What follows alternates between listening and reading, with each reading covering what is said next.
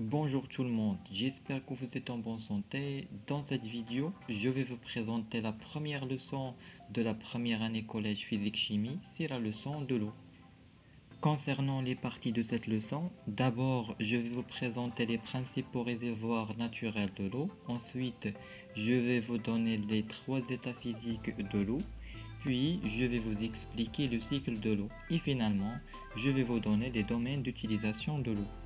D'abord, en ce qui concerne les réservoirs naturels de l'eau, on trouve les lacs et les rivières, la végétation, l'atmosphère, les océans et les mers, les glaciers et l'eau souterraine.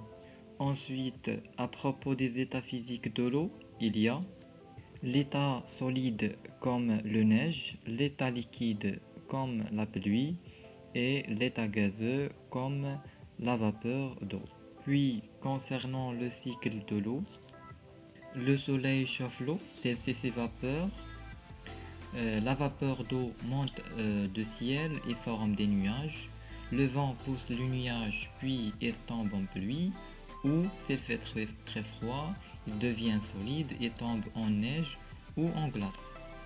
L'eau tombée sur terre ruisselle et coule jusqu'à les rivières et s'enfoncer dans la terre et rejoindre les nappes phréatiques, puis retourne dans la mer et le cycle est complet. Enfin, pour les domaines d'utilisation de l'eau, il y a les utilisations domestiques, les utilisations agricoles et les utilisations industrielles. Merci pour votre attention et à tout à l'heure.